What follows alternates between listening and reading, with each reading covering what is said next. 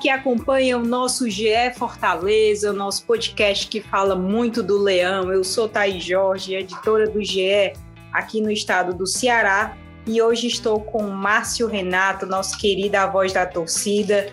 Para quem não me conhece, eu sou uma mulher, uma mulher morena, cabelos cacheados, estou com uma blusa rosa, calça jeans e estou numa sala assim, bem clarinha, rosa clara, tá? É, Márcio, queria te dar as boas-vindas. A gente até falou no podcast passado que se o Fortaleza ganhasse, iam ser 10 dias bem tranquilos. Mas não foi isso que aconteceu, um empate, um ponto, mas aquele sabor amargo. Eu queria te dar as boas-vindas e que você dissesse é, o que aconteceu, o que foi o fator primordial para que o Fortaleza saísse com esse empate. Oi, Thaís, todo mundo que está acompanhando mais um, né? Mais um podcast GE Fortaleza. Então, é, parece que aconteceu o, o que a gente não queria, né? Justamente o Fortaleza não vencer o Lanterna. É, assim, acho que a explicação sobre o jogo ela é mais simples do que, do que parece, né? O Fortaleza não jogou nada, jogou nada. O Fortaleza não jogou absolutamente nada.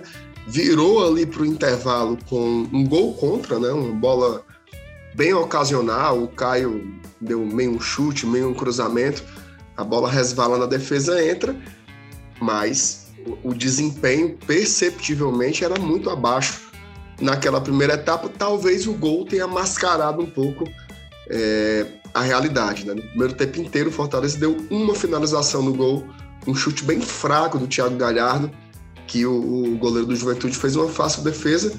Voivoda vai para o segundo tempo, talvez iludido com o gol, né? É, da mesma forma, não mexe, e aí o Juventude, é, de uma forma muito estranha, domina o jogo. Fortaleza ele foi absolutamente controlado pela equipe de pior rendimento da competição. O Juventude empatou, mas ele poderia ter virado o jogo também com muita tranquilidade, porque jogou bola para isso o Fortaleza meio que assistiu. Todas as alterações que foram feitas é, tiveram um fator em comum, que é não surtir efeito nenhum dentro de campo, né? Inclusive, é, alguns nomes que há, algum tempo não entravam acabaram entrando, como o caso do Lucas Lima, também um desempenho bem abaixo, sem conseguir incidir na partida. O Hércules, que por sua vez sempre entrava bem, não entrou, então foi um jogo é, bem esquecível, né? Foi uma partida muito ruim do Fortaleza e também do treinador. É, você falou dessa, dessas questões das mudanças, né, do Juan Pablo Voivoda, e, Márcio, para você, assim, de quem chegou, né, de quem chegou agora nessa janela de transferências, quem é que você acha que merecia mais espaço? Quem é que você acha que vem rendendo bem? Né? Eu queria que você fizesse um balanço desses nomes que chegaram e que fortalecem o Fortaleza fortalecem, fortalecem o Fortaleza foi, foi bem estranho, mas que agregam ao Fortaleza até o fim da temporada. Bom, eu, eu, eu não divijo tanto das escolhas do treinador com relação a isso. Eu acho que está mais ou menos assentado como deveria ser, né? Três jogadores são titulares absolutos, né? O, o Brites, que vem fazendo uma temporada interessante, não é aquele Brits que chegou, né, que estava encantando todo o jogo. Ele também teve uma pequena queda de desempenho, mas isso foi coletivo, né? Então é meio que, que natural. O Sacha ganhou a posição, é titular absoluto. O Thiago Galhardo também é titular absoluto no ataque. Inclusive foi, na minha avaliação, o único que escapou né, desse jogo contra o Juventude. Teve ali um desempenho até bem razoável, mas era o único jogador que carregava né, a, as jogadas ofensivas, então jogou meio que sozinho. É, o Caio Alexandre pode ter ganhado a vaga também, né? Até foi um, um, palpite meu no último episódio da gente aqui. Eu apostei que a partir da entrada do, do Caio contra o Fluminense, ele poderia ser um jogador titular contra o Juventude, acabou sendo. Então, dos oito, quatro já são titulares. Né? E aí você tem quem não está sendo aproveitado. Para mim, o Luan Poli é, é um grande erro. Tá? Eu acho que o, o, no que toque toda a história do Boeck, no Fortaleza e da importância que ele tem para a reconstrução do clube, eu acho que ele não tem mais é, condições técnicas de ser um goleiro titular numa Série A. Então, eu acho que o Luan Poli poderia ter sido um jogador é, a ter entrado em campo na ausência do Fernando Miguel nesse domingo contra o Juventude. Então, acho que esse foi um erro crasso. Com relação aos demais, Pedro Rocha é, entrou três vezes desde que chegou, foi muito bem no primeiro jogo, nos outros dois, em um foi muito abaixo e no outro já entrou nos acréscimos, não deu muito para medir, então acho que, que ele merece. Tem mais oportunidades. Com relação a Otero e Fabrício Baiano, eu acho que são jogadores que tendem a não ter muito espaço, por, acho que é uma questão técnica mesmo, né? O Fabrício Baiano, ele depois que o Tinga voltou de lesão, me parece que ficou sem lugar no time, e o Otero, eu acredito que não seja o tipo de jogador que o Voivoda valoriza muito, né? Aquele meia que cadencia o jogo, que para, olha para o campo. Embora ele tenha uma boa bola parada, um passe diferenciado, é um jogador que não é, nas funciona muito bem e eu queria saber assim, qual o sentimento do torcedor do Fortaleza, coletivamente muito, né, muito em relação ajustado, ao né? Voivoda, todo mundo marca, né, todo mundo com corra. certeza eu acho que o um, um nome assim sensacional. Fortaleza foi à semifinal da Copa do Brasil, foi à Libertadores de forma inédita. É, dois correria, títulos, né? Campeonato Cearense 2021 e 2022, então, Copa do Nordeste 2022. É, os números falam por si só, né? Eu queria Nesse momento, o momento que ele atravessou uma turbulência de lanterna de, de Série A do Campeonato Brasileiro, saber é, como é que está essa relação voivoda e torcida. É, são 500 dias, né? Assim, são 110 jogos do Voivoda à frente do Fortaleza. É muita coisa, né? É o terceiro treinador mais longevo dessa Série A, só fica atrás ali do, do Barbieri, que está num, num, clube que tem uma proposta totalmente fora da curva, né, do que é o futebol brasileiro, e do Abel Ferreira, que tem duas Libertadores, vai ganhar uma Série A. Então, o Voivoda, no mundo normal, né, dos réis mortais, ele realmente está tá há muito tempo já à frente do cargo. 500 dias tem que, tem que respeitar bastante a história do Voivoda. Agora, respondendo bem objetivamente, é uma relação conturbada. Né? Hoje é uma relação tem até alguns aspectos aí de, de bipolaridade, assim, né? Porque uma hora é um amor extremo e uma hora é um abuso também muito grande que o torcedor tem no Voivoda, porque é da história dos treinadores, né, Thaís? Assim, você... É, a teimosia, a insistência em certas peças, a incompreensão sobre alguns critérios. Domingo o Voivoda nos inventou ali o Zé Wellison jogando aberto pela direita, né? Foi uma coisa meio desesperadora. Mas se você coloca na balança, fazendo uma avaliação muito justa, o trabalho dele é muito mais positivo. Né? Assim, ele tem a temporada dele de 2021 foi assim assombrosa, não só pensando na história do Fortaleza, mas na história do futebol nordestino. Né? Ele colocou Fortaleza em terceiro lugar na Copa do Brasil, em quarto lugar numa Série A, levou para uma Libertadores inédita. Já no começo do ano seguinte, conquista o tetracampeonato estadual, segundo dele, conquista mais uma Copa do Nordeste para o clube, leva às oitavas da Libertadores, leva às quartas da Copa do Brasil, sendo eliminado ali num jogo, é, para não dizer outra coisa, né, num jogo polêmico contra o Fluminense.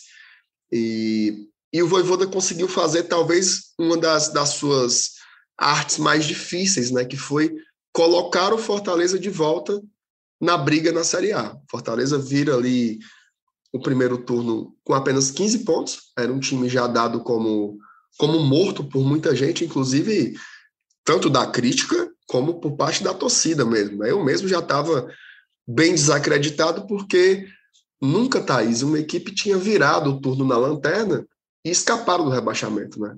Embora o campeonato não tenha acabado ainda, o Fortaleza hoje ele respira e ele olha o campeonato de uma forma mais viva. Né? Então, Vivemos aí esse momento, eu não sei se é exatamente uma turbulência, acho que se estendeu um pouco mais que uma turbulência, né?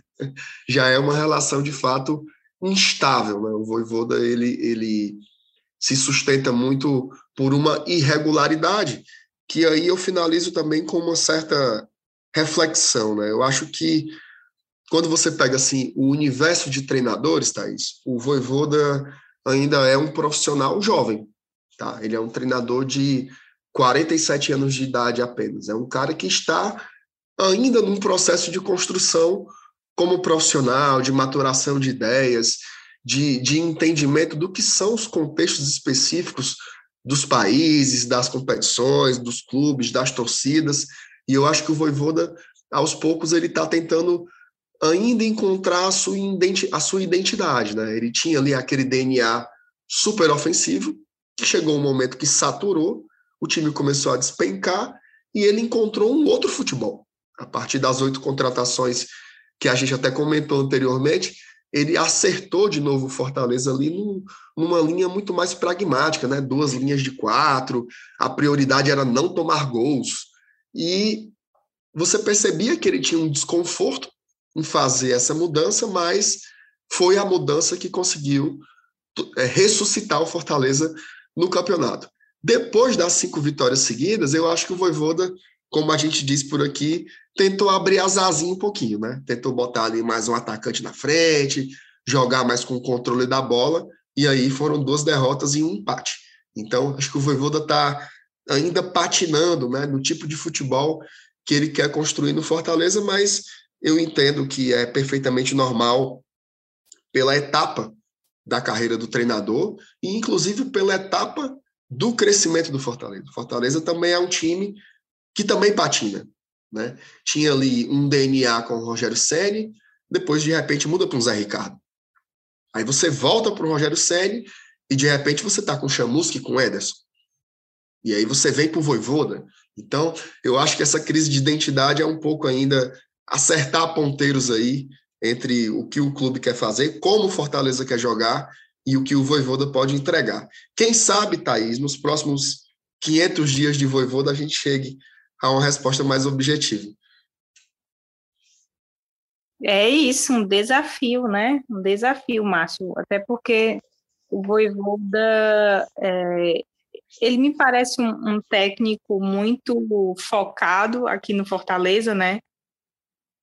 Sempre que há é, é, algumas que surgem aquelas, ah, mas clube tal que é o Voivoda, clube tal que é o Voivoda, a gente nem nunca vi que eu me lembre o Voivoda comentando de sair para um outro clube, deixar trabalho no meio, né? A gente nunca nunca viu ele falando diretamente sobre isso, que, a, uhum. que são fontes, né, lá dentro do clube, que fontes que passam informações, mas a gente mesmo nunca escutou o Voivoda falar mas certamente é um nome que, que deve interessar outros clubes, né, Márcio? Que deve, deve existir é, é, um desejo de contar com ele.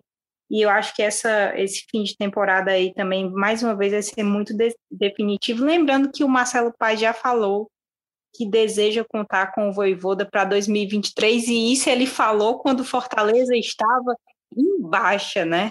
Então, isso. era realmente um, um, uma certeza certeza muito grande do trabalho do Voivoda, até escrevi ontem uma matéria no GE, dizendo que diretoria e jogadores apoiavam muito o Voivoda quando o Fortaleza estava, inclusive na lanterna da Série A do Campeonato Brasileiro. E, Isso, sem dúvidas, sem dúvidas. E é importante lembrar que agora vem jogo muito difícil, dia 28 de setembro, né, contra o Flamengo na Arena Castelão, sete da noite um jogaço realmente. E o Fortaleza não vai ter só um jogador desfalque certo, né, por enquanto, que é o Robson, né? Então, Márcio, o que é que você acredita quem, quem você acredita que vai substituir e se haverá uma manutenção de time, né, em relação ao que enfrentou o Juventude ou não, ops, vamos ter que dar uma chacoalhada aqui, vamos mudar alguma peça, porque contra o Juventude o Fortaleza foi muito inofensivo. O que é que você acha é, que, que o Voivoda pode fazer para dar esse, essa chacoalhada aí do time? Olha, o que vai acontecer, a gente de fato não tem como saber, né? Assim, mas você pode supor algumas coisas. Assim, acho que ficou bem perceptível qual foi o Fortaleza que melhor funcionou nessa Série A, né? Então, assim, para mim, bota o Ronald de novo jogando ali no meio pela direita. Foi o que melhor deu certo para mim. Não foi o Romarinho, o Zé Wellison muito menos. Então, volta com o Ronald por ali. No lugar do Robson, acredito que ele deve repetir o que ele fez contra o Fluminense, né? Naquele jogo também o Robson estava suspenso e o, o, o Voivoda entrou com Galhardo e Romero. Inclusive o Romero fez gol lá pela Copa do Brasil. Até teve a história do, do Galhardo ser o arco e o Romero ser a flecha, né? O, o Galhardo explicou na entrevista no intervalo. O Galhardo, que é uma eloquência absurda, né? Para dar entrevista, é um cara realmente muito bom de se expressar eu acho que no mais não tem, não tem muitas surpresas, né? Eu acho que é, é, é a linha de quatro já consolidada, com, com Brits, com Benevenuto, com Tite, com Capixaba. Fernando Miguel volta ao gol, né? Ele teve uma, uma gastroenterite, então não é algo que tire ele de um período que envolva outros jogos. É, o meio-campo ali deve ter o Sacha, o Zé Wellison, se jogar, vai ser como volante lá atrás e não na frente. E aí você tem o Moisés abrindo pelo lado esquerdo, o Ronald abrindo pelo lado direito, e esse ataque com Galhardo e Romero. Acho que o Fortaleza deve ser esse. E um detalhe, né? Assim, o Flamengo ele é, ele é tudo isso, né? Um time que tem um elenco gigantesco, que tem dois times, né, para disputar o campeonato praticamente. Mas assim, se você for pensar bem limpo e seco, né, como se fala, esse jogo, né, quando você vê assim, Fortaleza e Flamengo, é aquele que você marca ali na sua planilha zero pontos. Né? Assim, eu não vejo como vai pontuar, o Flamengo joga muito e tal. Mas, a exemplo do que foi o jogo do primeiro turno, que era o Flamengo do Paulo Souza ali se, se despedaçando, me parece que esse também é o melhor contexto para se vencer o Flamengo. Você vai ter ali um time que, primeiro, deve ter largado já da Série A, um time que está focado nas Copas, né? Está na final da Libertadores, na final da Copa do Brasil. O, o, o Dorival mesmo disse que só vai reunir os titulares lá para o dia 12 de outubro. Então, é um time que não está focado na Série A. E além disso, são 10 desfalques, né? Se você contar com suspensos, são dois, Cebolinha e Marinho. Tem seis jogadores convocados e tem ainda o Rodrigo Caio e o Bruno Henrique, que são atletas lesionados, né? Então, assim, ainda é um jogo duro? É um jogo duro. Os jogadores que vêm para cá para o Castelão são melhores do que os do Juventude? Certamente são. Mas é o melhor contexto para se tentar surpreender o Flamengo, que é, é um tipo de adversário interessante, porque por mais que tenha muitas mudanças de peças, não é um time que vai vir jogar contra o Fortaleza por uma bola, jogar no contra-ataque, vai se fechar e ver no que dá. Não. A forma do Flamengo jogar é meio que uma só. Vai tentar ter o domínio da bola, vai tentar jogar o Fortaleza para o seu campo, vai tentar pressionar e, naturalmente, vai ter espaço. Né? Então, o Fortaleza tem que ter muita inteligência para conseguir jogar contra o Flamengo. Eu acho que, de uma partida de pouquíssima perspectiva, eu acho que se torna um jogo pontuável se tiver inteligência, o Fortaleza pode sair com o resultado positivo do Castelão. É isso, Márcio. Eu gostaria de agradecer muitíssimo. A gente fica esperando aí esse jogo contra o Flamengo, lembrando que o GE está cobrindo, o Glória e Tradição também, com o Márcio e grande turma lá. Eu queria te agradecer pela participação mais uma vez. Imagina, Thaís, o papo foi ótimo, sempre bom falar sobre, sobre o Fortaleza por aqui. E vamos lá, né? O campeonato deu essa pausa aí, fica tudo chato, a gente fica esperando, doido para ter jogo de novo, mas estamos sempre aqui produzindo conteúdo sobre o tricolor do PC, e a gente se encontra aí na semana que vem, quem sabe, né? Comemorando aí uma vitória do Fortaleza contra o Flamengo. É isso, esse podcast foi editado pelo Lucas Garbelotto é, com coordenação de Rafael Barros e a gerência do André Amaral. Muito obrigada a todo mundo que escutou e até mais. Um abraço.